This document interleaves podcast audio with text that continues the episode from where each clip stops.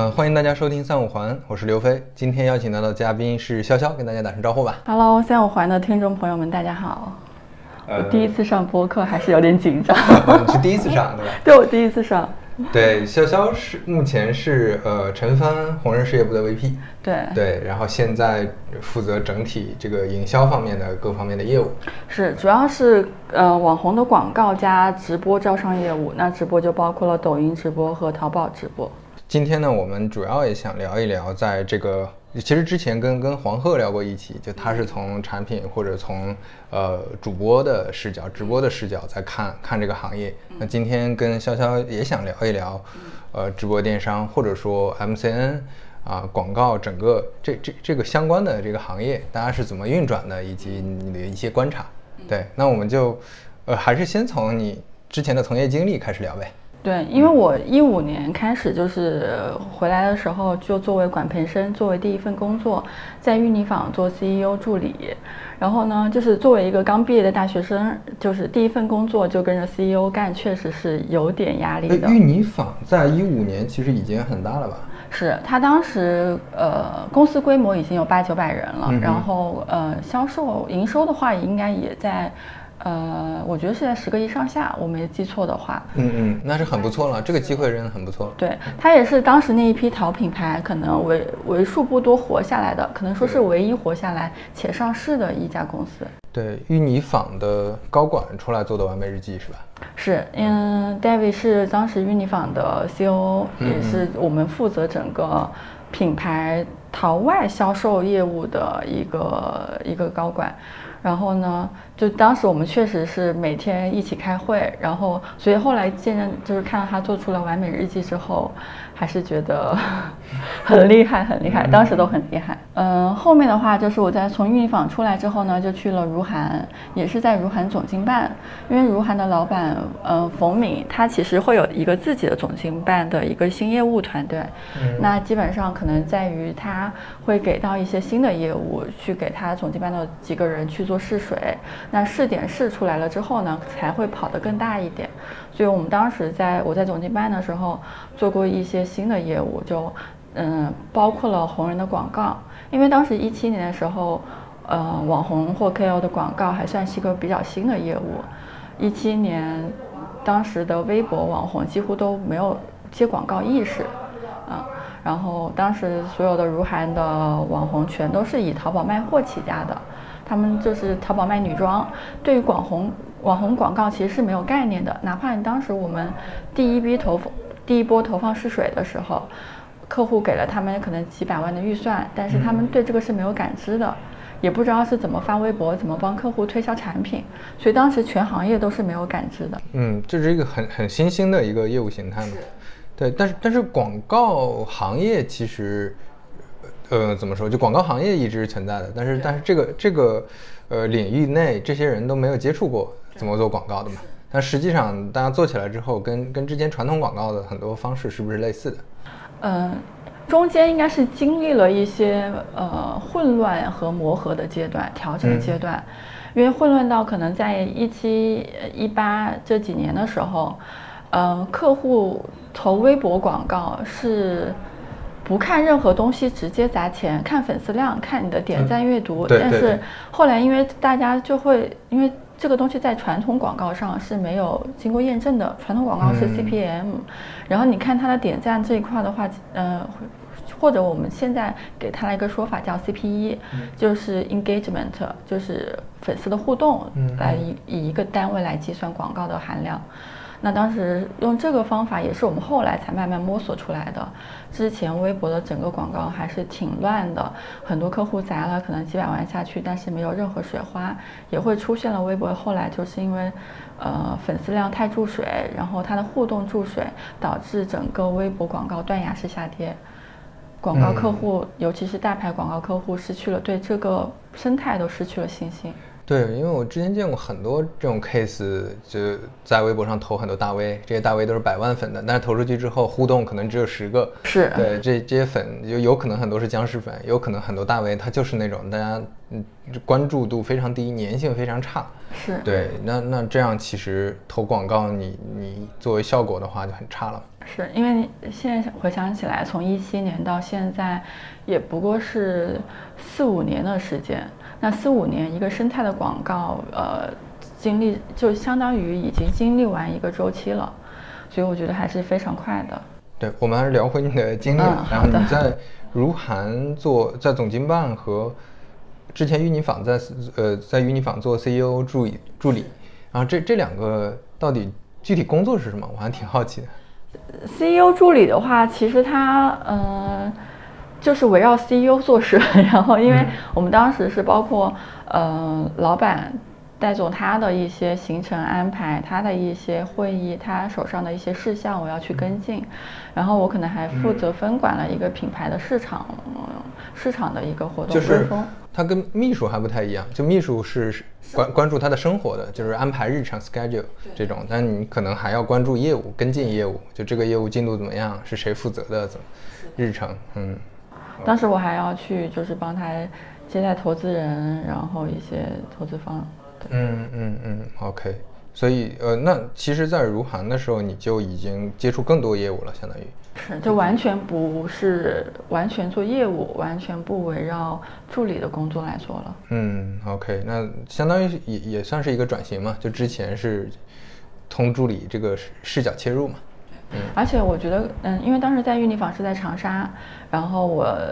去如涵的话是来了杭州，嗯所以在杭州的话，我是觉得我长沙是单点的，我就在这一家公司，但是我没有进入整个生态圈。但是在在杭州的话，我是跟阿里以及跟周围的阿里的生态圈、淘系生态圈接触是很频繁的，所以才开始意识到整个淘宝的生态是怎么玩的。然后后来呢？后来的话就开始就是在微博易，但它是一个比较大的媒介服务商，它服务了很多国际大牌，Coty 集团、雅诗兰黛集团，然后包括很多呃国产的像自然堂这种品牌，它是给大牌做做媒介投放的。那这个媒介投放主要集中在全网的呃 KOL 或者是红人广告上。嗯。嗯，因为我们当时我的组，呃，我带的那个团队二十多个人，就是专门做雅诗兰黛这一个集团，嗯，所以我当时也是呃见证了整个他们整个 campaign 是怎么做的，然后他们的预算是怎么花出去的，然后我觉得确实是大牌是比较舍得砸钱的，他们集团内部的一个牌子可能一年就要砸一个亿以上。就只在这个渠这个大渠道，嗯。只在对，只在我们这个渠道，然后他也只做呃以小红书、抖音，然后呃加点微博和公众号，呃或者 B 站，其实就是五大社媒平台来做一些投放，嗯基本上养活了这几养活了这些社媒平台的嗯广告营收。嗯。这这段时间其实你就嗯完完全专注于做 KOL 投放了，而且接触更多钱了。对，就是我会觉得太饱和式了，而且，呃，我们我们之前觉得说，呃，国际大牌可能就是，呃，砸傻钱，就是他不看转化，然后不看这些精细化的东西，然后或者是说他就是他其实是打，嗯、嗯，它不像国产品牌那样那样，呃，对 ROI 要求很高。但是我觉得它是有自己的策略的，它自己策略还是完全是符合它品牌的一个首首先是调性，然后它的一个集团策略在的，它的整体性其实相对于呃国产的品牌，尤其是新的品牌，它会更有策略一点。嗯，然后它其实精细化运营做的也非常深，它包括单篇小红书下可能植入广告的评论，它都会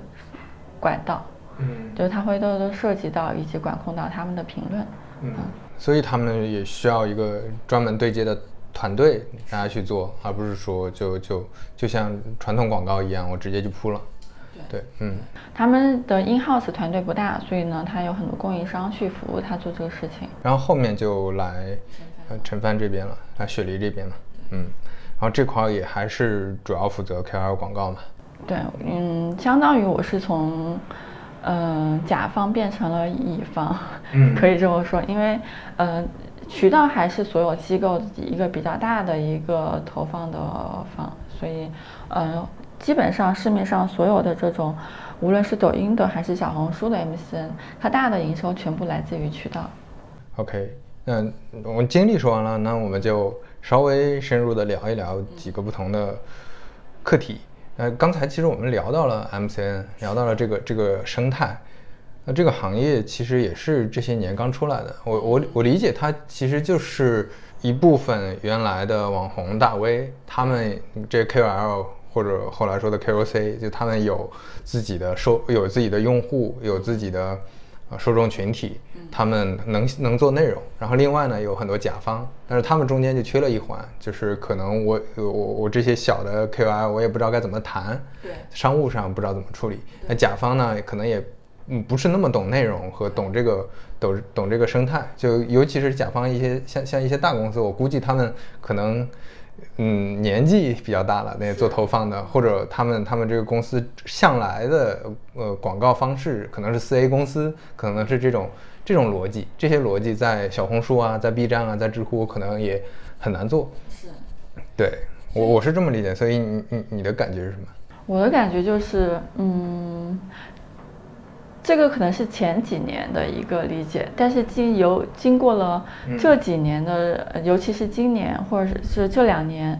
其实所有品牌都知道这个生态是怎么回事了，因为大家都在这里面花钱，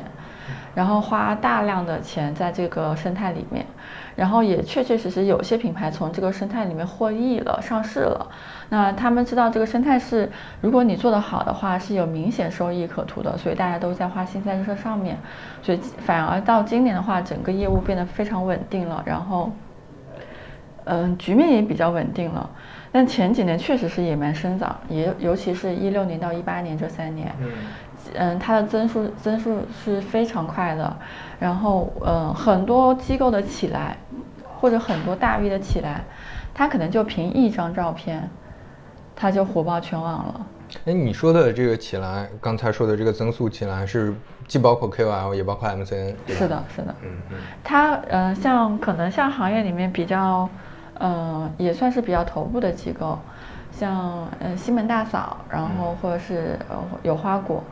它其实就是靠一个头部 KOL 起来带动其他中小的一些红人，所以他当时西门大嫂当时在豆瓣红就是凭借一张照片红起来的，在微博，然后粉丝也就是聚集在微博这个生态里面了。那是个野蛮生长的年代，所以你很容易嗯，因为一个点就爆红了。是的，然后现在可能，我我我自己感触也挺深的，就知乎上，我我在一四一五年去看的时候，其实很多领域还没有多少答案。但是现在，嗯，上面每一个领域的大 V 都已经足够多了，那你这个时候再去再去写东西，其实并不并不说不能火，而是难度会变大很多。难度会变得非常大。当然，我觉得也有个例，但是这个对于整体来说，这种可能性已经非常小了。嗯嗯，那你你如果是早期进入的这个，就我们先说 KOL，再说 MCN 吧。那如果对 KOL 来说，他早期进入，呃，他能怎么稳住自己的脚跟呢？还是说他只要有粉丝了就就 OK？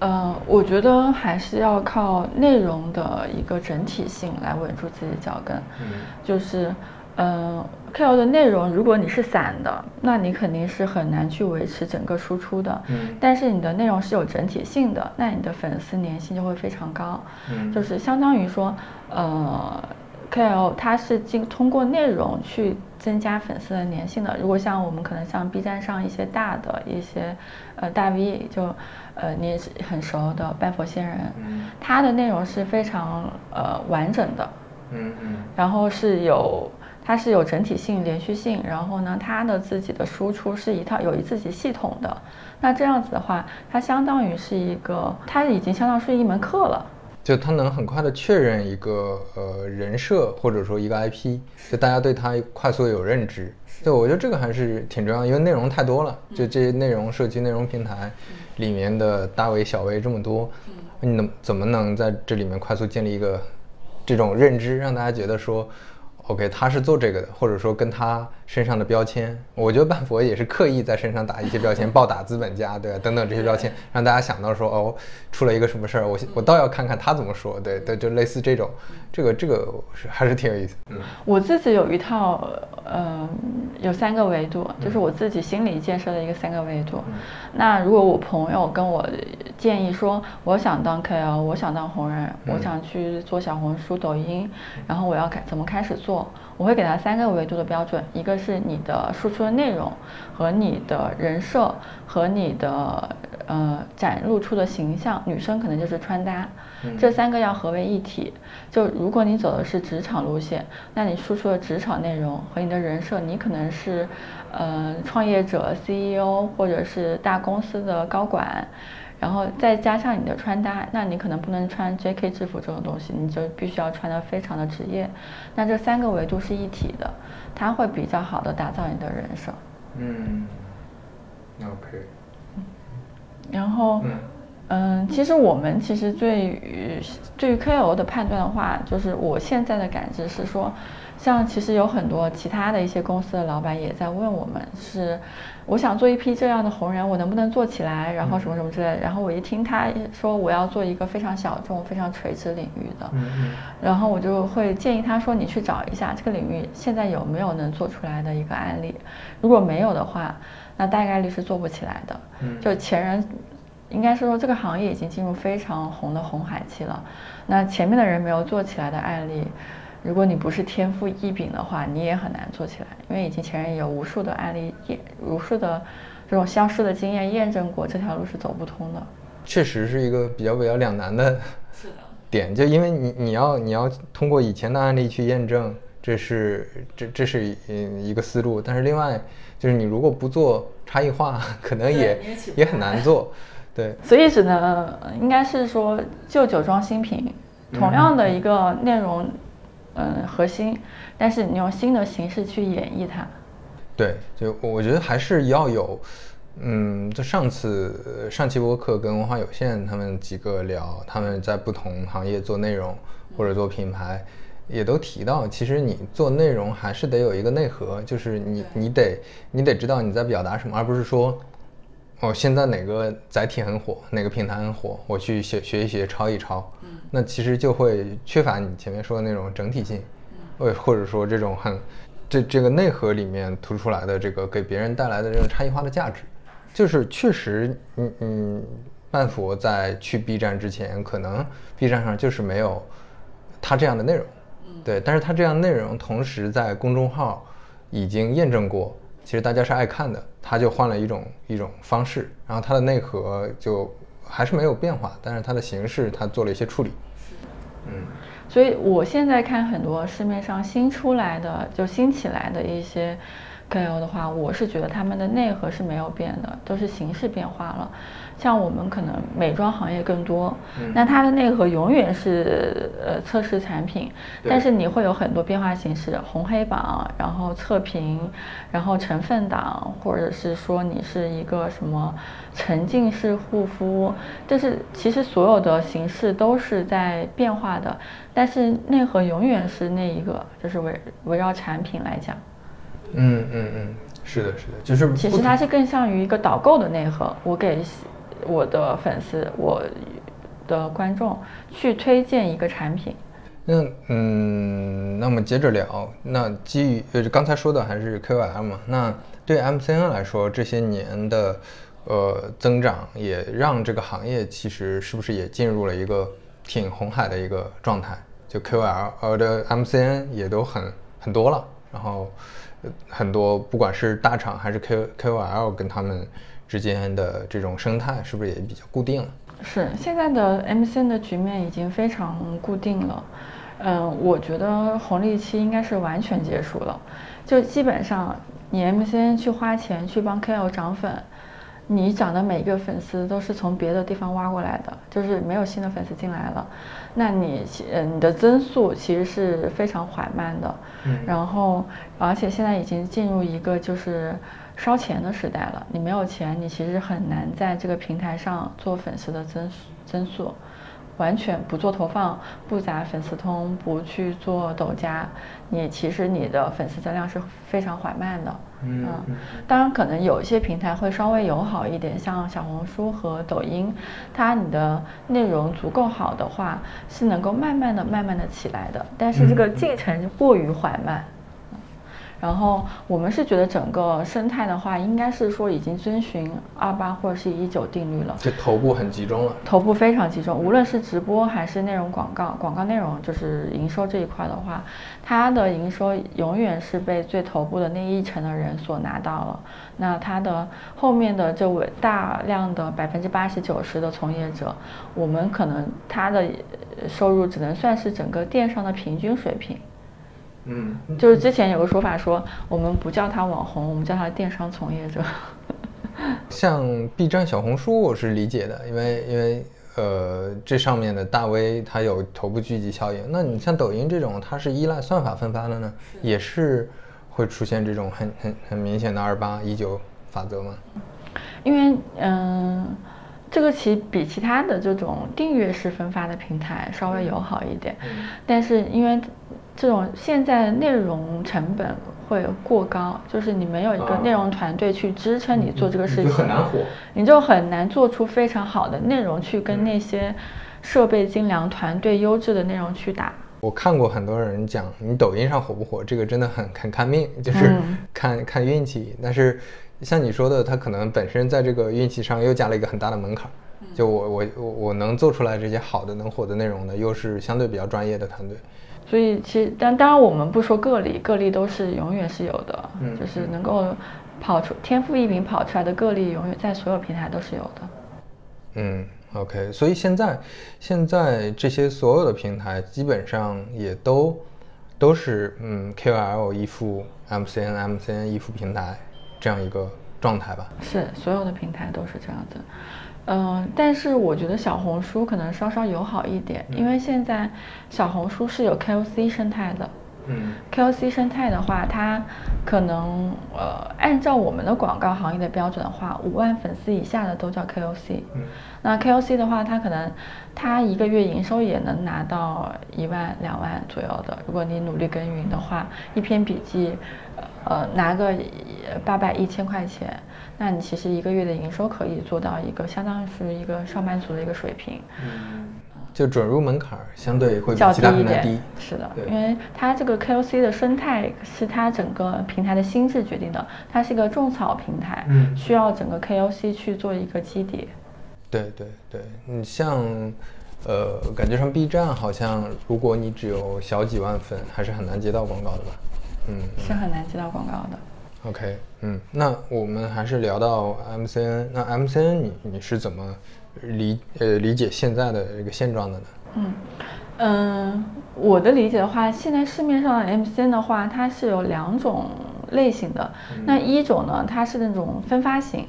就我只帮你接商单，我不我不给你孵化内容，你内容你自己去做，我帮你做一些商业商业合同、商业的一些运营。然后帮你推广告，那这样子的话，它 MCN 的利润率是非常薄的，因为你的团队分成可能就百分之二十，对，百分之二十、三十，顶多三十，不会超过三十。那其实你的利润率非常薄的，你的人力成本和行政就是房租成本在那里。然后你的可替代性也特别强，对，因为就是谈广告嘛，对，谈广告多我就可以。是，那我今天这家公司我呃给我只拿百分之三十，明天另外一家公司说我可以只拿百分之二十，那我就走了。嗯，所以它的可替代性是非常强的。然后这种的话，其实市面上呃存活的不多，但是也有大量零散，就是它拿不到大的营收，但是它呃零零散散都会有一些。就是一些小的工作室，可能就靠这个来活着，但它可能更加的就是这种比较小型的。那还有稍微大型一点的，像孵化，我觉得是签约了有一百个以上达人的这种机构的话，他会更愿意做孵化型的。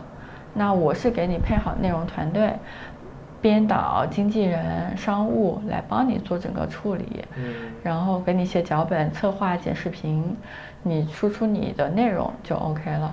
然后帮你花钱去投流涨粉，这个整个运营的方式是不一样的。那它我们这一块就这一块的捆绑，它也是更深的。它签约至少是五年起，然后分占的粉公司也是拿大头，因为公司的投入成本也更大。然后，嗯，可能还有另外一种的话，我也观察到了，但是这个形式还不是特别的新，嗯，或者是不是特别的广泛，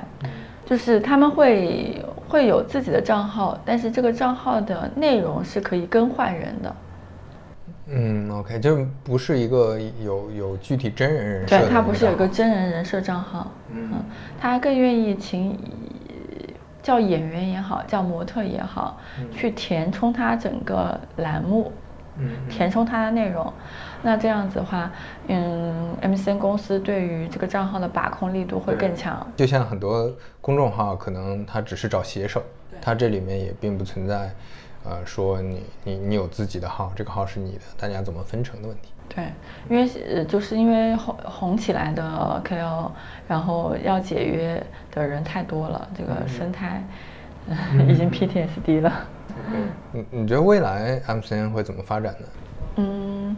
其实现在已经有很大的一个趋势了，就是未来的 MCN 的话，它应该是大概三个方向。它第一个方向就是品牌化。但品牌化呢，可能分为两两个方向，一个方向就是它做 IP 人设的自有品牌，像李子柒，它是一个很典型的案例，它就以自己的 IP 做一个自己的品牌，呃，螺蛳粉、红薯粉这种呃农业产品的品牌，那他这个 IP 品牌其实跟张大奕或雪梨的还不一样，因为张大奕和雪梨他还是。呃，卖的货是比较广泛的。他做自有品牌，他也做直播，他也接广告。那其实他是整个比较泛的。但是李子柒他的 IP 就聚焦在他的一个自由品牌上，他不接任何其他的广告。嗯，这个对于他整个消费品呃投入的能量来说，或者是投入的这种呃资源资源精力，他的粉丝的认知来说，他会更加聚焦和集中。是是是，对，因为你平时带带很多货，然后有一个货是我做的，其实大家的感知是是会分散的，对对对。然后，所以李子柒这个 IP 的话，他做自有品牌，我觉得是一个很典型的案例。但是我不认为这个案例是很容易被复制的。对，因因为他这个人设也感觉，就这个 IP 还是挺，确实很少见，很少见，你很难在其他行业做一个同样的事情出来，或者是。嗯，你做一个新的品，嗯，品牌，你一个咖啡师做自由品牌，你能够做到这个量级的也可能很难。然后，因为它这个红本来就是一个不能复制的一个事情。对它。它背后依赖的这个中国传统文化，这个是个很大的东西。你你就像刚才你说咖啡文化，哪怕咖啡文化已经是个很大的东西，但是你要说突然出来一个咖啡界的李子柒，这个难度还是更大的，大很多。是是，它是个非常难的一个事情。然后呢，嗯，品牌化还有另外一个方向是 MCN，它会很多 MCN 开始做自有品牌了，自有的彩妆，自有的护肤品。然后自有的一些快销就是加清，然后这些产品，嗯，我观察到市面上很多 MCN 已经开始做了，但是他们可能，嗯，官宣或者是明面上不会把这个联系在一起，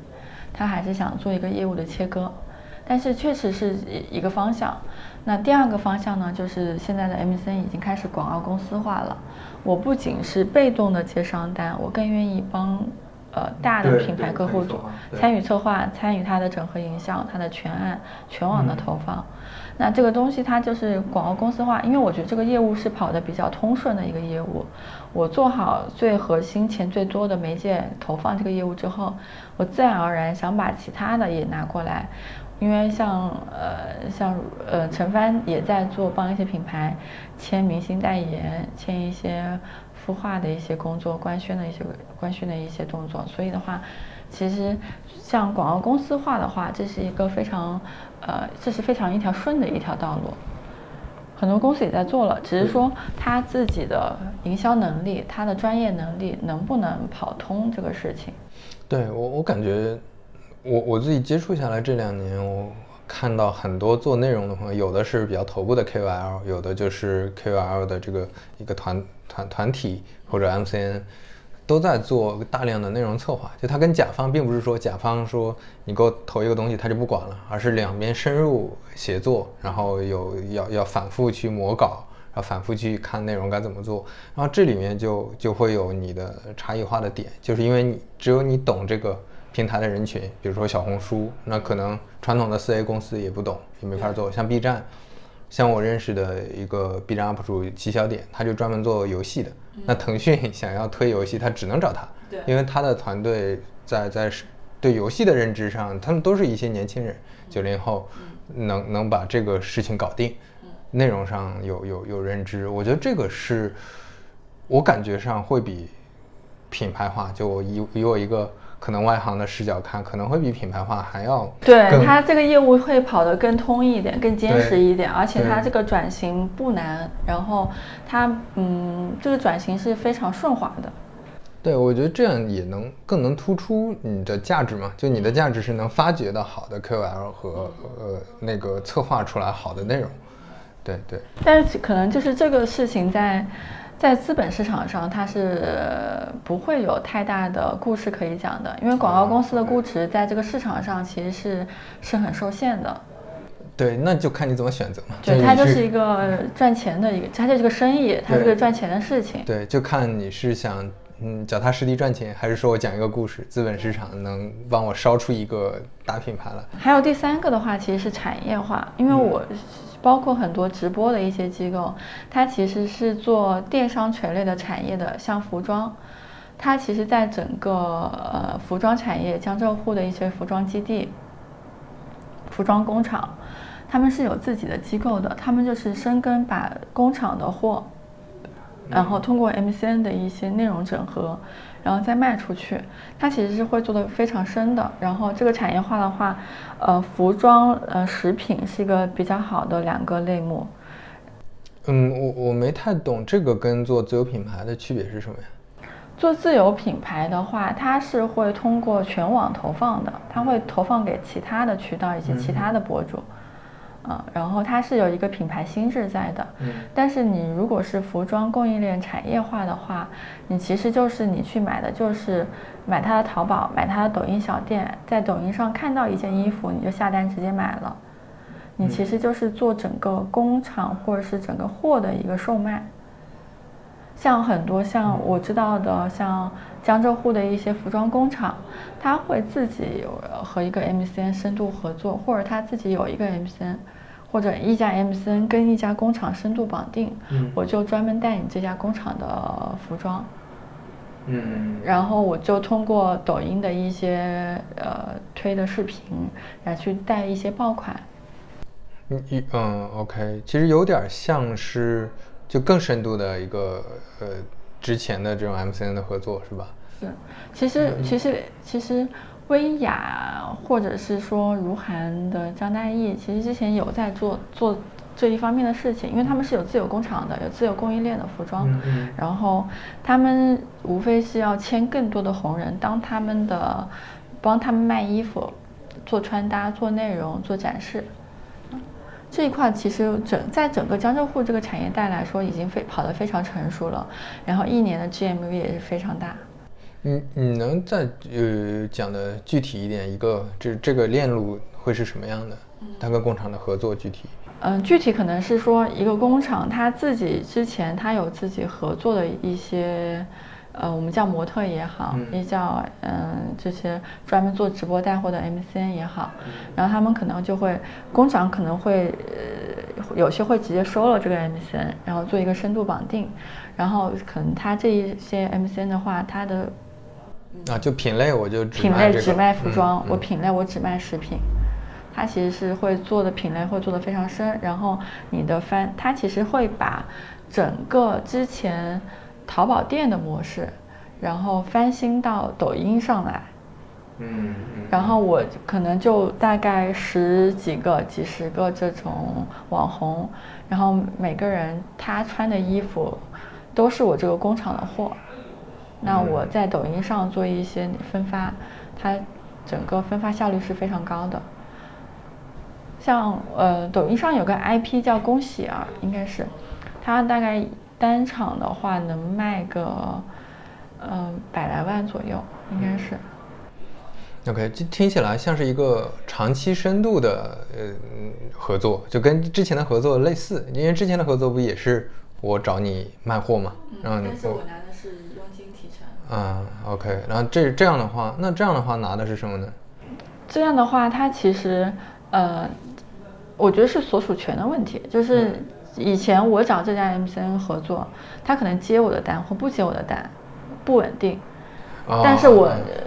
有一家自己的其实其实其实简单说就是他呃这个 MCN 机构直接进了一个产业，就相当于一一个公司的电商部门了。对对对，可以这么理解，就相当于一个公司的一个电商部门了。嗯，好，你这 MCN 这块儿你还有什么要补充的吗？嗯，MCN 公司的话，其实我觉得，呃，我们看一个 MCN 的公司的话，会看它的内容孵化团队，然后会看它的商业运营团队，但我们也会看它刚刚我们聊的这三个方向，它的布局、战略布局是不是有做到？那我们会评判它在整个行业的一个，呃，一个地位到底是在什么样的一个程度。然后，呃，MCN 的话，我是觉得现在 MCN 其实是有一个有是一个被低估的一个标，就整体可能资本市场对 MCN 的认可度并不高，然后他们会觉得品牌它是更有护城河的，它是更有生命力的、抗周期的。但是你说一个品牌到底能不能抗周期？它会不会遇到一些突发事件，比如说犯了一些敏感事件的错误的话，它会不会消失？这些很难说。然后 MCN 的周期，我觉得它只要做得够深，它的呃它的一个生命力也是非常长的。所以我觉得整个 MCN 它的生态应该是被低估的。对，因为我我刚才为什么特别对你提到呃广告公司化，就虽然你说它可能在资本市场就很难讲故事，但是我非常看好它，是因为嗯现在确实感觉这个这种广告形式虽然分散，虽然呃那个有虽然是一个新的新的行业，但是现在的这些广告载体它是能直接触达呃人的注意力的。因为它能触达到你的屏幕上，这个是实在是太直接了。就比起电梯广告，电梯广告可能还有些人看，那像地铁广告、公交站广告，甚至更多的电视广告等等，这些其实注意力的关注度是非常低的。因为当你看到这个广告的时候，你瞬间就转移注意力了，而不像手机这种，甚至你如果能融很好的植入一个内容的话，那这个这个这个优势就实在非常大了。对，它的效率是比所有的户外传统广告要高很多的。对，而且因为，就其实就是因为用户的注意力都已经在这些屏幕上，在这些内容社区了，那懂这些内容社区的人，他们就能把这个东西做好。那最后可能就是 C A 公司被替代掉了。嗯，是我知道的。现在四 A 公司确实是生存很艰难，对，很艰难，很艰难。嗯，我之前也听说了，就嗯，你像现在新品新品牌没有找他们的，就新品牌不会去上海呃那个浦东去陆家嘴、嗯去这种高大上的办公室跟他们聊的感觉 格格不入。这新品牌就愿意在个咖啡馆跟你快速的我们对一下这个事儿怎么做成，对，这是不太一样的方式。是的。嗯。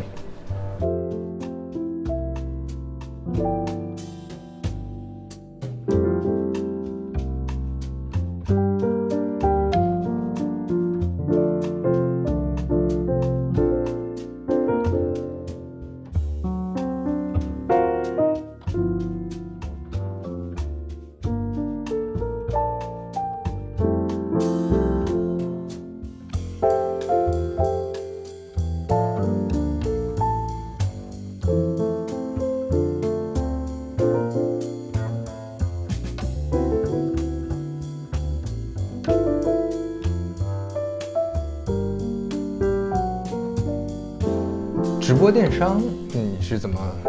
理解理解的？就淘宝的直播电商，抖音的直播电商。嗯，就是其实淘宝直播电商，大家我相信大家都是有感知的。淘宝直播商电商就是大卖场，嗯嗯，它是这个逻辑，它就是比价格、比机制、比赠品，谁的赠品多，然后谁拿机制好，谁谁破了价，谁就有优势。它的核心就是货带人，然后是坑产，就是我一个单坑我能卖多少的量，这个决定了整个整个淘宝主播的一个营收。然后所以的话，大多数逻辑都是用硬通货去赋能主播。硬通货就是像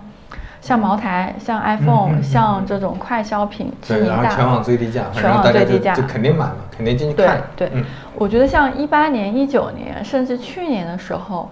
嗯，头部主播还能带火一个新品，像可能像花西子或者是一些其他的一些新品牌，我在这个直播间首发，或者是我之前从来没听说过的一个品牌，我在这个直播间推，大家是有兴趣的，有兴趣去认真听你讲这个品牌的卖点的。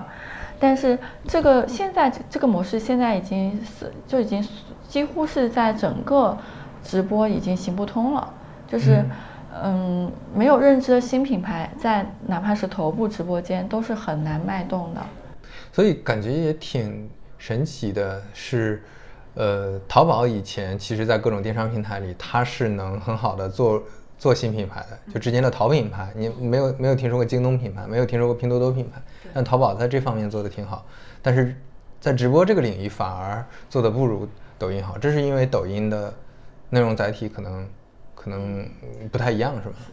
我是觉得，就是新品牌的话，抖音直播或抖音电商对新品牌是更友好的，因为它，嗯，它是可以非常清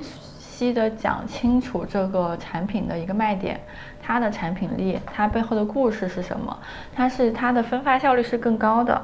然后，嗯。虽然就不一定有淘宝直播那么大的一个坑产，但是它它抖音它的分发效率，它因为算法推荐，它推荐人群是更精准的，这个效率是比大卖场的逻辑要更高的。但是昨天昨天就是你给我发那篇文章，然后我是觉得淘宝直播在更改它的逻辑，嗯，它是它原来就是这种订阅式的，我关注了谁的主播，我知道谁的直播间，我就去看一眼，我守着它。但是它是没有算法推荐和分发的，对，这这样就很不利于你做内容嘛。对，它是就没有长尾效应嘛，就是你机就下面的下面的主播是永远起不来的。嗯，对，我觉得这这里面肯定很多考虑，就除了这个，还有你像平台对大主播，你大主播做的这么大，但是就出现快手这种很尴尬的情况，呃，你你平台不可控，还有就是你确实。要想做抖音这样，嗯，号称的兴趣电商，其实你也要让，嗯，让内容更更更多流动性嘛，让大 V 之间，呃，让网红之间更多有流动性。嗯，我让就是让用户分配到内容流动起来，然后让流量流动起来的话，我觉得对于平台是非常重要的。基本上，因为我对社媒的分类也是说，公众号和微博就是订阅式分发，嗯，小红书、抖音、快手是算法式推荐式分发。那现在局面已经看到了，就是算法的分发，它对内容是更友好的，它有长尾效应，它的生命力周期和效率也就是更高的。但但是我在想一个问题，还是你比如说看 B 站。B B 站这种长视频平台里面，它的消费大部分还是基于订阅，那人设和这个 UP 主的呃粘性就会非常强。对，它其实，在 B 站就很有很有利于 UP 主去带一个什么，呃，刚才说的产业化的这种品牌。嗯，其实说到 B 站，我其实很就是。呃，也想说这一点，其实就是 B 站商业化比较困难的一个点。嗯，这是我的理解，就是 B 站百分之九十的用户都是在私域里面，他是看我关注的 UP 主的内容。嗯，我看平台上推荐内容其实是比较少量的，然后这就导致在平台在流量分发上遇到了很大的困难，也导致到它商业化的程度遇到了很大的困难，因为品牌更愿意买单这种呃投流对。投流式的一个商业投放，嗯，但那这样其其实对 MCN 也是是一个好处吧？你会觉得是？对 MCN 的话，它两面。那 B 站 UP 主是赚钱的，就他的粉丝粘性高，品牌愿意尝试，这是呃他自己能赚钱。但是差的地方就是在于平台赚不到钱，广告主看不到投放效率。他会丧失对这个平台平台的投放信心以及投放预算，那我也感受到了，其实很多品牌它在降低 B B 站这一块，它就越来越趋于保守了。嗯，他可能之前投过几笔钱，发现它的效率是不稳定，或者是效率是很差的。哦，对，因为因为如果你投的是 UP 主的话，UP 主这个带货跟他的内容或者，嗯，就不像那个平台的这种算法推荐更有效率。是，对这个我倒是没有太想过，因为我我还是在想，就订阅和推荐这个机制里面，推荐当然效率很高了，但是订阅会不会更容易？让你建立品牌认知更容易，让新品牌在这里面孵化。嗯，订阅式的话，它的的粉丝粘性更强。嗯，然后在订阅式这种平台，像微博、公众号或者是 B 站，我们是觉得你大概是，如果你以以一种大海捞针式的方式去做捞博主、捞 UP 主去做投放，你是可以精准的圈到一批种子用户的。嗯，但是这个圈层太小。它的人群太少了，就是太垂直了，以及它没有办法扩散。有点像你你你有笔钱可能投不出去，对，你找到一些，你然后就到到头了。你一年可能只能投个几百万，但是你可能想做上千万的投放，你花不出去这笔钱。嗯嗯。这个分发效率会太低了。OK，然后上次跟那个呃老罗直播间那边黄鹤聊，其实也我有个很很大的感受，就是其实像。老罗做的这个直播间，你跟其他直播间的风格其实差别很大，因为他们在是是在讲这个商品特性，是在呃打造他直播间对品牌呃对新品牌对这些产品功能对这些呃领域的一个认知是是是有一些高度的，那就会让别人觉得这个直播间呃它能够提供给我一些信息，就我能在这里面甚至能种草。能有很多不同的消费心智，它就跟可能可能薇娅李佳琦这样只只只打低价，或者刚才说增品啊，这样这样的可能就不太一样。对，我觉得交个朋友，老罗他们直播间确实是很厉害的，呃，也看得出他作为一个企业家的格局，就是他这一块确实，因为其他直播间都是这种导购式的，就个人导购式的，但是他是做商场式的。啊，对，它就它这里面主播换掉，其实你感知没那么感知没那么明显，对对对，而且它这个嗯切换出来是非常的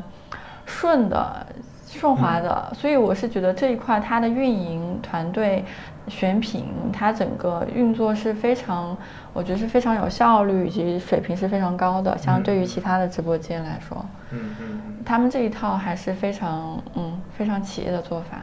嗯，所以这就看出来，就是做过企业的人和 的高度。哎，所以呃，就我们还是聊回刚才你你提到那一点，像嗯，之前李佳琦和薇娅能能推新品，但是现在可能推新品就会就会有困难了，因为之前大家的呃，我们在录音前还聊的，大家的兴趣度就是冲动消费的这个热情已经慢慢消磨掉了。是，对，因因因为我刚开始看呃电商直播和直播电商。的时候，这都有这种感觉，就是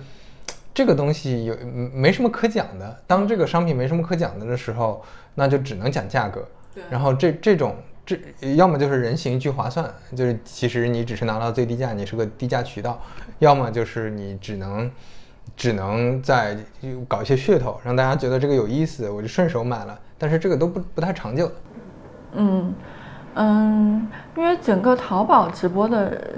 生态，我认为还是大卖场的逻辑。你在大卖场去建立，我要去挖掘新品的心智是有点难的。嗯。然后之前它可能是卖场逻辑，我大家还愿意逛一逛。然后但是现在可能大家逛了两三年，已经逛累了。嗯。他已经没有那个心智和兴趣去做一些挖掘的动作了。嗯。所以我是觉得，嗯，大家的兴趣度、复购以及他的这种冲动消费已经降低了很多了，所以导致推新品越来越难了。那，嗯，跟卖场对应的应该是什么呢？跟卖场对应的，呃，我觉得是抖音所做的兴趣电商，它这个兴趣电商就是逛街。嗯。就我是在一边刷内容，就一边就是一边逛街的同时，刷到了一个好像可以买的东西，那我就买了。它其实不会整个生态全都是卖货。嗯嗯，OK，就是嗯，我并不是去一个很确定的，就是一个超市，就我确定的要买东西的一个地方，而是可我在逛一个大的商场，对，就可能都不一定是商场，可能是一个一个大的商业圈儿。对，它是一个呃商业综合体。它可能也有点像上海的 K Eleven，我有展可以看，我有嗯我可以喝个咖啡嗯，然后我又可以买个东西，然后我可以坐那边就是看各种我有兴趣的生活方式上的东西。所以你会非常看好抖音的这个兴趣电商吗？嗯，抖音的兴趣电商对新品来说确实是更友好的。但我感觉我自己的感知是，抖音现在的大部分的呃直播电商都还是比较简单粗暴的，就是那个嗨购啊这种。嗯，抖音确实是它的电商的基础没做起来，它的水电煤没有做起来，然后它自己在上面的复购是非常低的。因为我也在想一个问题，就是到底内容这一块的，就一个一个手机屏，我做内容的展示和我做电商的展示，到底能不能存在在同一个屏上？就像现在我去找我抖翻我抖音的订单，其实我在抖音上也下了很多单，但我现在去翻我抖音的订单，还是很难翻到订单那个界面。我要做退货处理，我要去找到原来我刷过的一家店，我其实很难去翻到。嗯那用户，嗯、到底能不能在同一个手机屏幕上把两种心智兼容起来？我觉得是，呃，可能现在还没有被验证过，所以现在导致现在抖音的复购是抖音电商的复购是非常低的。嗯，这个嗯对，嗯，这个可能就是说我推为什么说推新品友好，是因为它在冲动消费上，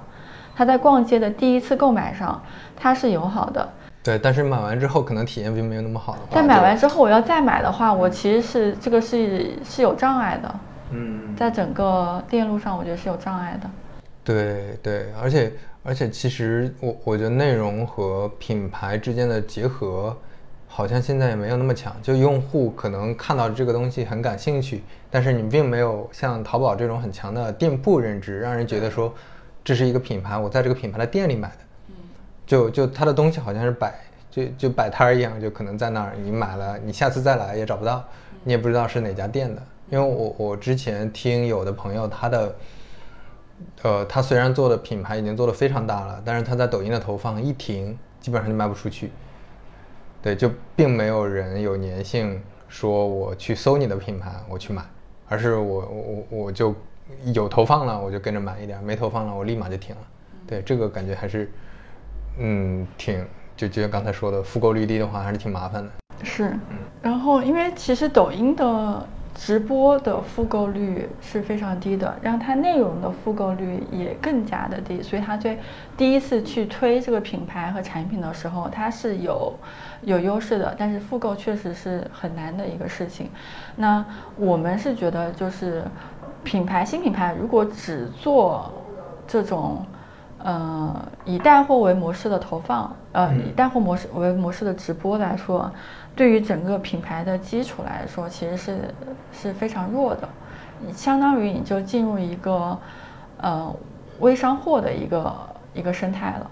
就是我只卖货，我卖工厂货，我卖微商货，我卖个我我我的目标是卖出货去，而不是做品牌嘛。对对，其实其实就换到另外一个事情了，就是，呃，我们是觉得 KOL 的广告投放，它和直播是两码事情，就是你两个都要做，你不能只做一个。我只上直播，我只看 ROI 来卖货，那你对于做一个品牌的建立来说，其实是呃不健康的。对，就是呃，可能更多的 KOL 投放是做品牌心智，做用户心智，然后呃，直播更多的就是带货，是是这个逻辑吗？是因为之前我看到一个说法说，就是 KOL 的内容就像是应该是说所有社媒平台的内容的总和就是一个品牌，就是说你这个品牌是你只能在所有社交媒体上搜到内容的总和。但是我是觉得这个说法可能偏激进一点。那我更认为说，嗯，社媒上 KOL 的内容是品牌的一个资产，它是品牌的一个投资。你这笔钱投下去，你是有回报，嗯，那个呃收益回报的，但你也有可能是亏损的，因为你投了可能不太好的内容，或者是投投投亏了。嗯，那所以的话这一块，你如果投的好的话，你其实是你投的内容投放内容好的话，你其实是有长尾效应的，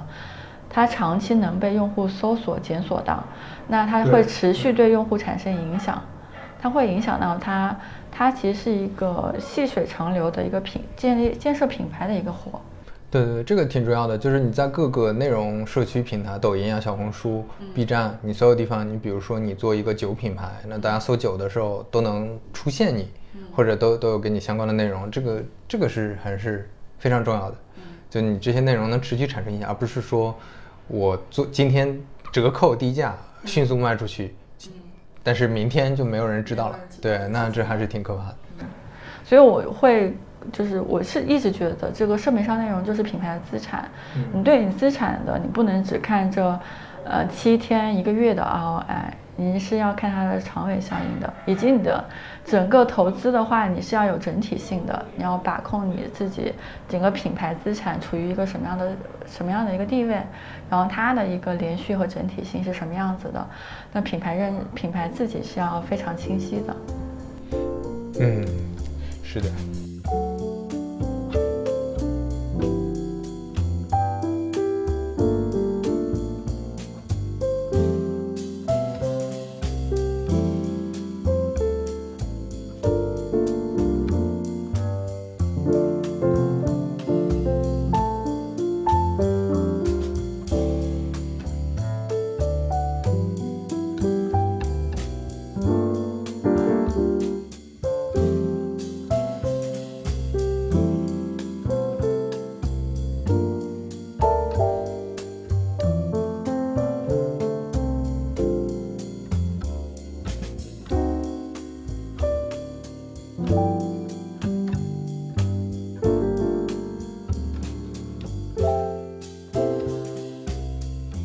聊聊一聊 KOL 广告的投放逻辑，你会觉得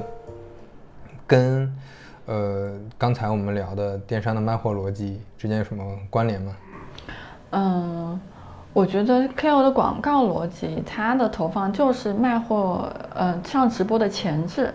或者是说我嗯必须要先打好这个。产品或者这个品牌的认知，再去上直播间，它其实转化是更高的。那相当于说你的心智，你的产品是靠 KOL 的广告去打，去打透这个消费者的。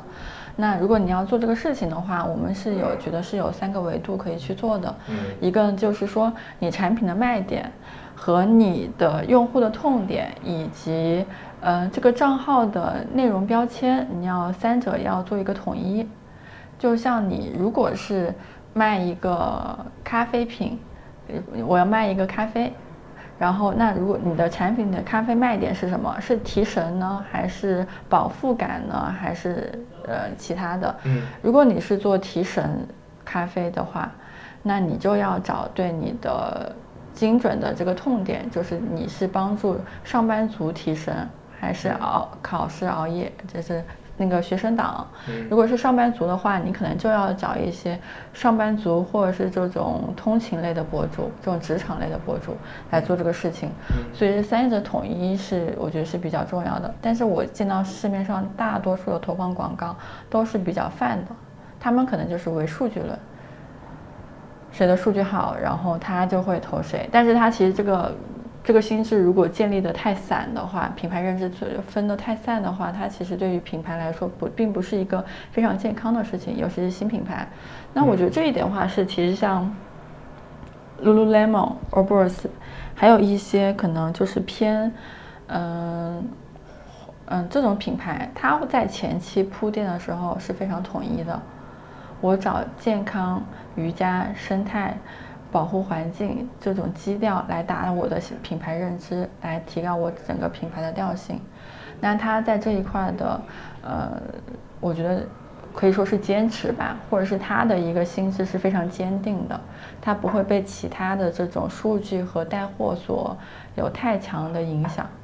嗯嗯，所以我理解就是呃，KOL 它更多的还是做品牌，做心智，然后呃，在直播上它更多的就是快速的带货，它效率可能比较高，但是你想要一个嗯比较好的综合效果，可能这两个都要做，是而且要嗯可能做的更精细一点，因为你你其实做广告投放，如果是那种反正砸钱就能卖出货去的，那其实是卖货逻辑，那不是品牌逻辑，嗯。那我们就说到，我们说到品牌的话，你会就你你一直在做投放，肯定也接触过很多新品牌。你对这些新品牌现在认知是什么样的？嗯，前几天我们还和几个朋友在讨论这个事情，就是说我们在想年轻人到底在不在意品牌这个事情，因为我们现在聊很多新品牌，都是说现在的新新的 Z 世代也好，年轻人也好。他们对品牌有一个观念的重大改变，就是他们不再为大牌论，对大牌没有忠诚度了，所以会有新的国货品牌起来的一个机会。但是我想，他可能不是说对大牌没有忠诚度了，对，而是对品牌这个事情就没有忠诚度了。嗯，他会把品牌的注意力转化到他转换到他对。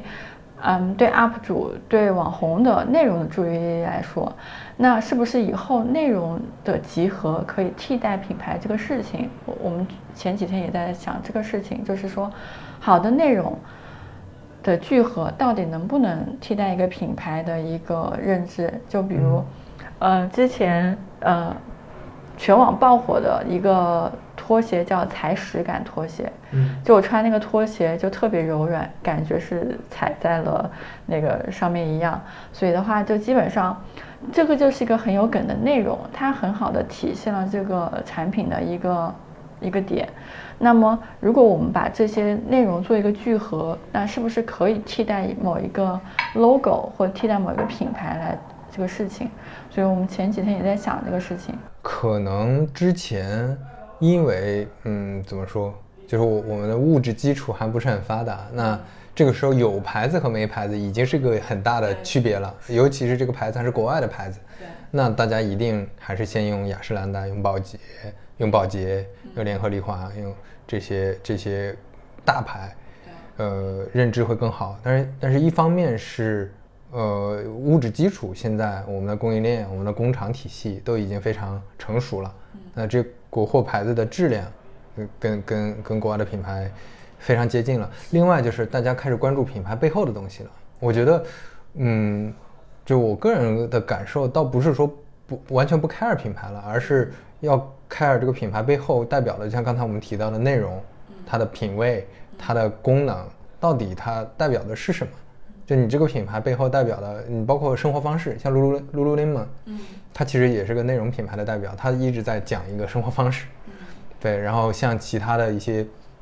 像三顿半，他也在讲咖啡那个文化的一些品牌的内容故事，让大家认知到说这个品牌背后代表的是产品的质量，代表的是什么样的心智。我觉得这个还是很不一样的一个点的。所以现在品牌并不像以前那么好做，是你。只要投放，让大家记住你这个，就，呃，今年过过年，今今年回家叫什么？今年过年不送礼，送礼只送脑白金这种，就只靠这种就能搞定。我觉得现在很难了。嗯，是因为，嗯，其实大家在整个，嗯，品牌生态或零售生态来说的话，已经过渡到三点零版本了。那第一一点零版本，当然就是说我是用户。中间商、经销商，然后再是品牌，这是做传统线下最，嗯，最传统的一个方式。二点零版本就是用户、电商平台、品牌一批的淘品牌，或者是说，呃，这些起来，它其实就是靠电商平台起来的。那现在过渡到三点零版本，就是用户、内容、品牌。它是通过内容去引导消费的，像抖音的电兴趣电商、小红书的种草，那其实很多新品牌是靠内容去做一个聚合的。那现在就是过渡到三点零版本了。那我知道了，现在很多品牌对内容的重视程度，尤其是新品牌是非常大的。很多呃新品牌甚至是由一些。呃，湖南卫视的综艺的导演出来做的，他们对内容的对整个时代的内容感知力会更强，更知道年轻人的在意的东西，它的痛点是什么，所以他们做内容的做品牌的内容属性会更强一点。然后也有很多新品牌去在挖这些综艺编导导演去做内容，做他们的品牌内容、品牌市场。所以，呃，内容确实是整个品牌非常强的一个标签，因为。呃，在我的想法来说的话，新生代的品牌肯定就是内容的聚合。你所代表的圈层、你的生活方式、你这个这这这个圈层人群的爱好，它的属性是什么，就是代表你这个品牌。因为现在大家都知道，就是年轻人也以消费来给自己打标签，我以消费什么样的产品来标志我是什么样的人。那这个就代表，就反推的话，它会让品牌去深度深耕它的内容。当然，品牌做内容其实又是一个听上去很顺理成章，但是落地又是一个很困难的事情。嗯嗯嗯，对对，就是它，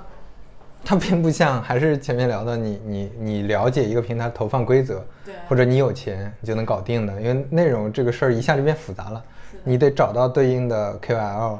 找到用户现在喜欢什么，你的切入点可能，你你你一个就像刚才说咖啡，你你提神还是什么其他的？还是我是那种好喝的咖啡，奶茶式的咖啡。对，或者说你做茶饮，你到底是做的饮料类的打年轻群体，还是做的这种原叶茶，还是做茶包，还是做什么样？这就你面向的不同用户群体、不同场景，它一下就切分出来非常多的人群。你对这个的认知，你如果切入点一下，呃，跟实际市场里的不一样，那那那结果又差异很很大。它不像之前我只要投，可能。就还 OK，我货至少能，就是品牌至少能能到用户那儿。但是你现在有可能，你你的品牌都到不了用户那个感知，对。嗯，所以我是品牌，如果自己要做的话，其实要想的非常明白这个事情，要不然的话，你在你进入市场，你踩的每一步都是坑。嗯嗯嗯，是的，是的。你你有关注到有哪些很好的？你觉得是那种？并不是只是只是靠投放、靠呃低价去做起来的新品牌，而是它的内容真的做得很好。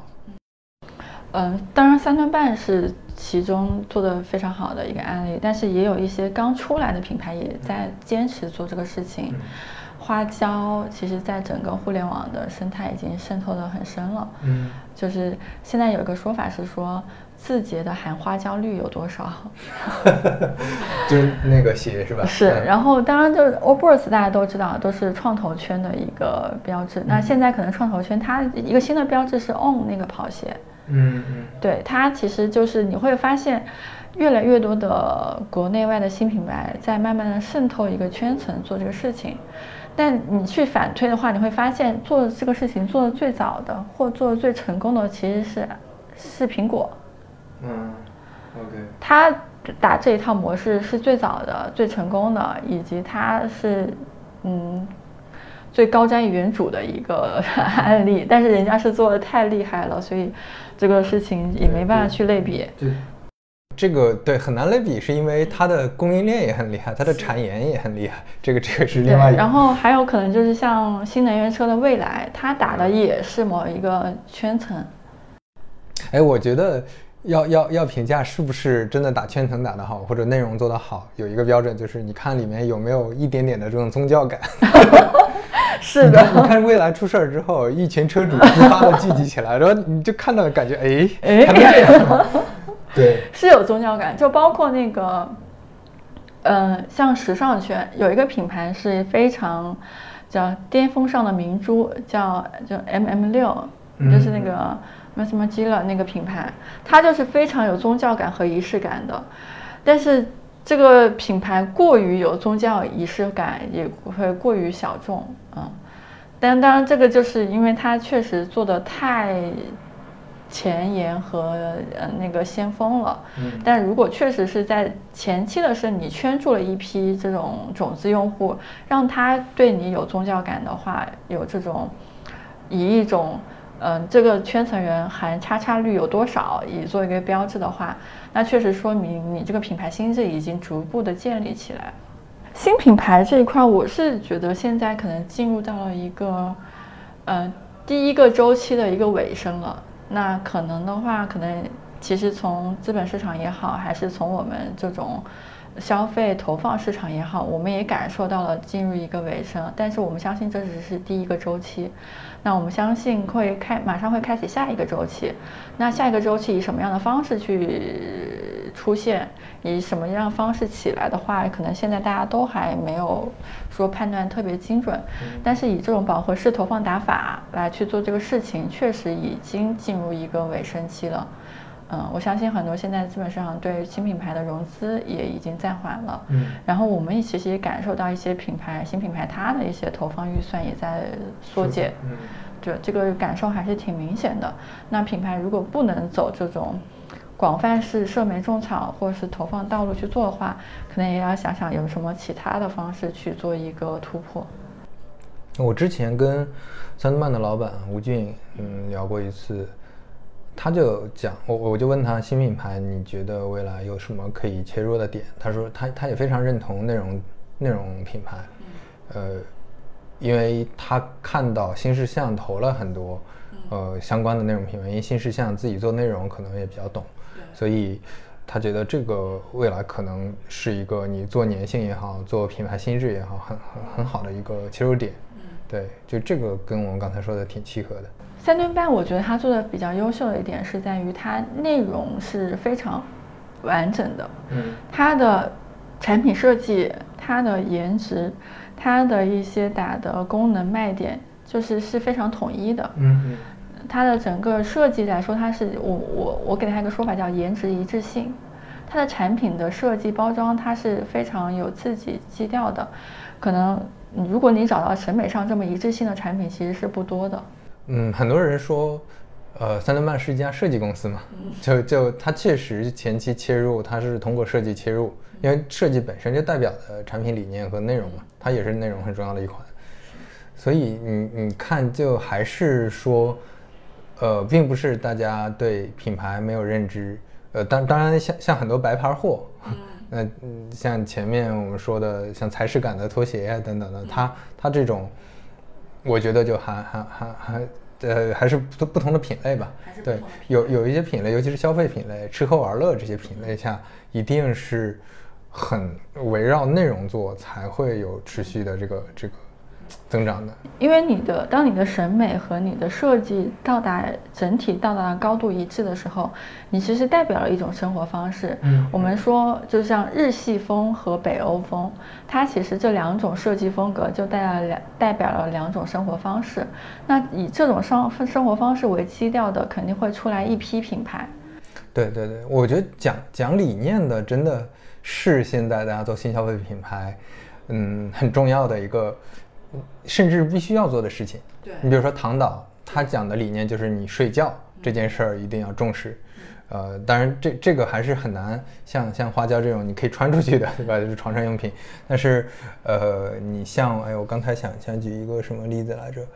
呃，你比如说像那个少男的 Flomo，你知道他做那个 那个那个笔记工具，那这个笔记工具，这个工具本身。嗯，并不能说它多高级，或者说它的功能多多么多么厉害，而是它背后代表的这一这一套知识管理的理念，它灌输给大家的这个心智是不太一样的。呃，你像花椒也好像我刚才还想举一个什么例子来着？那对对，就你后面说的那个那个内外和那个和还有一个内衣品牌叫什么来着？有 Ubras，对，内外和 Ubras 也是。这样的就是他们讲的就是舒适，就你看他们整体打的内容的感官就跟跟以前的很不一样。就我印象特别深的就是，呃，CK 做的那些，呃，GUCCI 还是 CK 做做的那那那内衣广告，都做的非常对吧？一定要有腹肌，男的对，女的一定要是那种那个那种传统刻板印象的，对，嗯。但是现在你再看内外和 Ubras 他们做的。实实际上是会让你感觉很亲切，而且这个我能感知到，说它穿上去很舒服。对，我我觉得这个这个观念是很能打动一群人的。对，就哪怕不一定是所有人，就呃很肯定还有更多人还是会认大牌，但是你只要打动这批人，那你的粘性建立起来，那就不是只是说你，呃那个你是一个你是一个可只能靠投放去带货的产品。是的，这点其实对品牌整个呃健康度和生态来说是更好的，因为它更能持续的影响一批人。嗯，所以，但我确实是因为总整个国内市场它的设计风格是非常的混乱的，它没有一个完整的设计风格或者是审美的一致性。那这样子的话，其实对于新品牌来说，它少了一块儿。呃，去挖掘的人群，就是说他可能他自己刚进入这个市场的时候，他也是懵逼的一个状态。我到底用什么风格来定义这自己的产品？他其实是没有办法做一个大分类选择的。如果是我是一个北欧的品牌或者一个日系的品牌，那我可以知道我们大致的呃。人群分类的风格是什么样子的？但是在我们国家的话，它可能是缺少这个分类去选择的，那意味着他要自己去开创一个风格，自己去挖掘，这就非常考验品牌的一个呃整体一个品牌理念了。是的，是的。你有你有想过自己做新品牌吗？你对这个事儿有？就是所有的市场人和营销人都特别想都有这个执念，都有这个执念，要做一个自己品牌。产品经理感觉都都想开个书店、咖啡店一样，这还挺奇怪的。因为你可以把你所有的想法都投注在一个事情上，这是很有呈现成就感的一个事情。你可以把你所有的理念，然后你的兴趣爱好，通过这个产品传递出去，然后这个是一个，这算是一个终极梦想。我觉得所有人都会有这个梦想，但是这个事情的难，这程度就是确实是非常难的，而且你要做一个，但是我觉得现在比较好的一点是，嗯，整个新消费品牌这个周期冷下来了之后，那我们其实会更想说，我们做一个，反而更容易做一个比较踏实的、踏实的，然后垂直的，然后嗯，做好自己营收的一个小品牌就行了。我可能一年就。赚个就是营收可能只有几千万，那我整个团队的盈利可能就只有几百万，但是我依然可以活得很好。我如能去做。之之前在调研新消费品牌的时候，就认识很多朋友的团队，他们可能七八个人，一年营收几百万或者小小几千万，其实是一个很舒服的状态了。但是可能你比起来，我们说在资本市场里。大家动不动提啊，我营收几个亿，然后我估值几十亿，我才能运转下去，投资人才能感兴趣。嗯，这还是不太一样的两个逻辑了。嗯，但是对，但是但是我觉得消费品牌跟你像我做互联网产品出身，一一个很大的，我觉得很大的好处是，你在规模比较小的时候，你也能活下去。这个太重要了。你 说你做一个互联网产品，除非你做 to B 或者做一些特殊垂直领域，大部分产品你规模效应没有做起来的时候，或者你商业化，就像刚才说，B 站做的这么大了，它的商业化还是有困境。啊，或者说很多社区它的活跃度很高，但是还是有困境。一这这个是很很难的。但是新消费品牌，你反正能卖出货去。嗯，你能自负盈亏了，这其实是一个很好的事情。对，我觉得这就是一个很好，就是你把它当一个生意来做，你会更健康一点。嗯，因为像像像日本、韩国国外的一些小众牌子，他们也活得很好，然后也不需要大融资、大投放去做这个事情。刚才说的啊，KOL、MCN 或者新品牌，我们就先聊到这儿呗。最后简单。聊聊点轻松一些的话，其实也不轻松，是吧？我我我我刚刚觉得我自己聊的太干了，然后我想说，如果大家看到看到我在那个三五环上聊这么干的干的东西，会觉得你很无聊，是不是？会觉得我很无聊，然后可能如果通过三五环看到了我即刻，就发现这只是一个 情感博主，会有反差，一个是满天都是在聊些有的没的，然后。因为我没有这么密集的输出过这么呃这么嗯这么职场的东西。这个怪主播怪主播，因为主播特别想知道这个行业内的很多事情，我我觉得挺好的，还好。最后就简单聊一聊你的嗯现在从业的这这个职业感受，因为我会感觉这个行业，因为像你前面说的，它很新，然后它突然涨起来，然后每年。可能我听说像李佳琦、薇娅，这肯定都是百亿年年年。他们去年应该是两个人做了将近五六百亿。对啊，对，就是以百亿计的这样一个，就纯利可能也也也是百亿的。你说 GMV 嘛，对吧？对，纯利肯定是百亿级别的，呃，一个生意。然后这个行业快速的起来了很多泡沫，包括新消费品牌也是被带起来的，或者说新消费品牌拿的投资人的钱又反腐到 直播渠道和 KOL 渠道、MCN 里面，就这整个生态一下就举得很高。但是现在也慢慢变冷，它肯定会再慢慢往下掉。嗯，所以你对这个行业你自己作为从业者是怎么感知的？就有人要入行，你会怎么跟他聊？就嗯，我是觉得这还是一个很好的行业，然后它也会长期的存活下去。当然，它会经历一些汰换，然后会经历一些呃变迁，就是它会从一个平台转换另一个平台，一个形式转换另外一个形式，但是它肯定。嗯，我有个我我之前招了个人，他就是呃学历也特别好，他嗯初中就出国了，然后在美国读的高中，美国读的大学还是美国特别好的大学，然后他进来之后，他第一份工作是找的富威广告公司的工作，那他的起薪可能只有五六千，然后你想在这个行业五六千起薪其实是一个非常尴尬的一个境地，然后我是后来转化到。这个行业之后起薪有提高，然后呢，他的整个对于广告的认知和能力也走到了最前面。所以我是觉得，如果你想从事广告行业、营销行业、新品牌行业的话，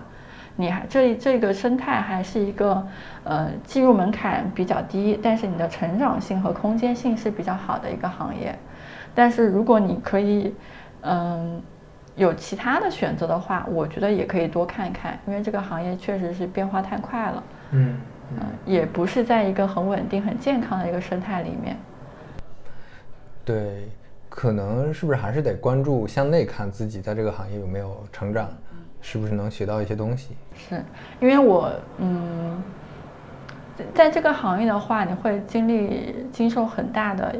一个。冲击就是你看到旁边的人可能账号做起来了，一夜暴富了，嗯，然后你自己可能还拿着几千块钱的工资做这个事情，那你自己的冲击是非常大的。然后你在这个行业，你也经常能遇到，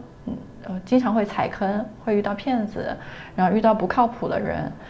这这也是整个行业生态决定的。这个确实是，嗯，现阶段是没有办法改变的。但是我觉得它是一个。它既然在一个快速生长的演员阶段的话，那你能够学到的东西和你的成长性也是最高的。就我觉得，你是一个很想往上走的人，你可以来试试。但是你如果你自己的心态是一个比较需要规则感很稳定的是，那我可能觉得这个对你来说可能不是一个很舒适的状态。因为嗯，还是要清楚不确定性收益。和风险是是相关联的，而不是只看到有暴富的机会或者有这种高收益的机会，你也要意识到高风险。那但是我觉得这里面最重要的是你要有能接受你可能没活或者可能没赚到钱，可能可能那个要承受风险的这个心心理预期。你有了这个预期，你都 OK。但是有一些人可能承受不了的话，这个还是有点麻烦的。而且我觉得这个行业比较。嗯，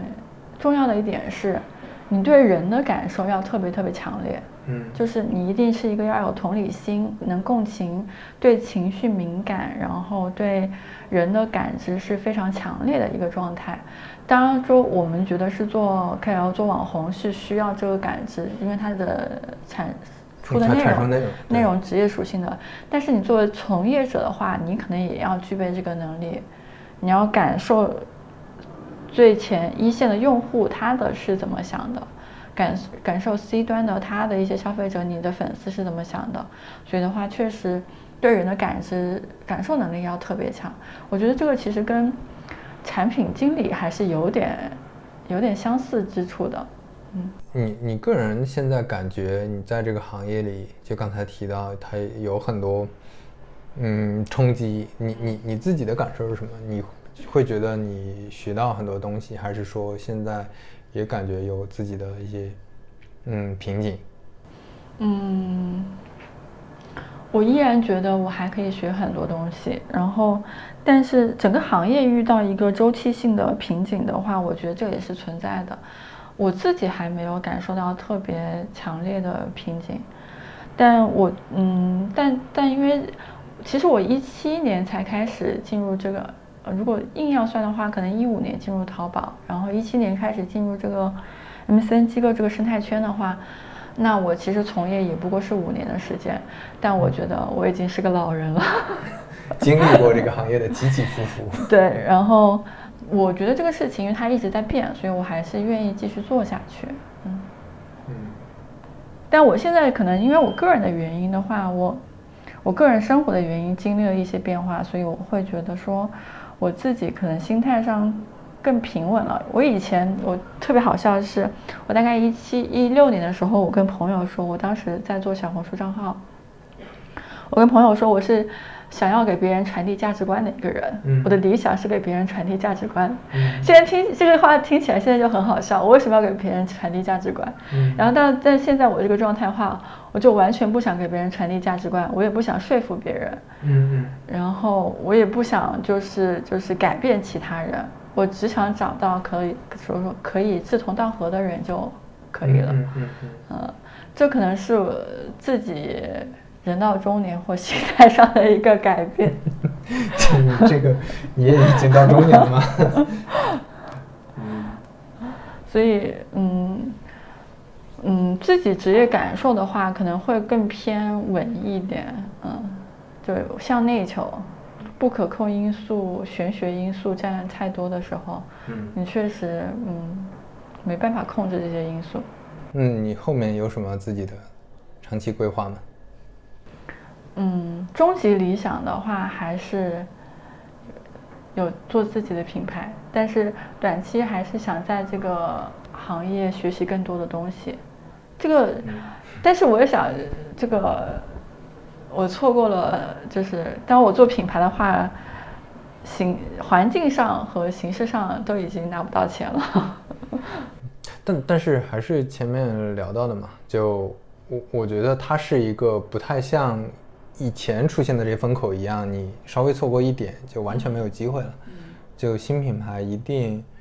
嗯。也不能说一定，反正我的观察是，还是会陆陆续续就很难出现非常大的那种头特别头部的。但是我最近了解到的很多坚持做了几年，也能活得不错的一些品牌，有自己的忠实用户，我觉得这个这个状态是很好的，很舒适的。对对，所以祝你能早日 做成这样的新品牌呗。谢谢。好，那我们今天就聊到这儿。好，行，好，谢谢谢谢谢谢谢三五环，拜拜，拜拜。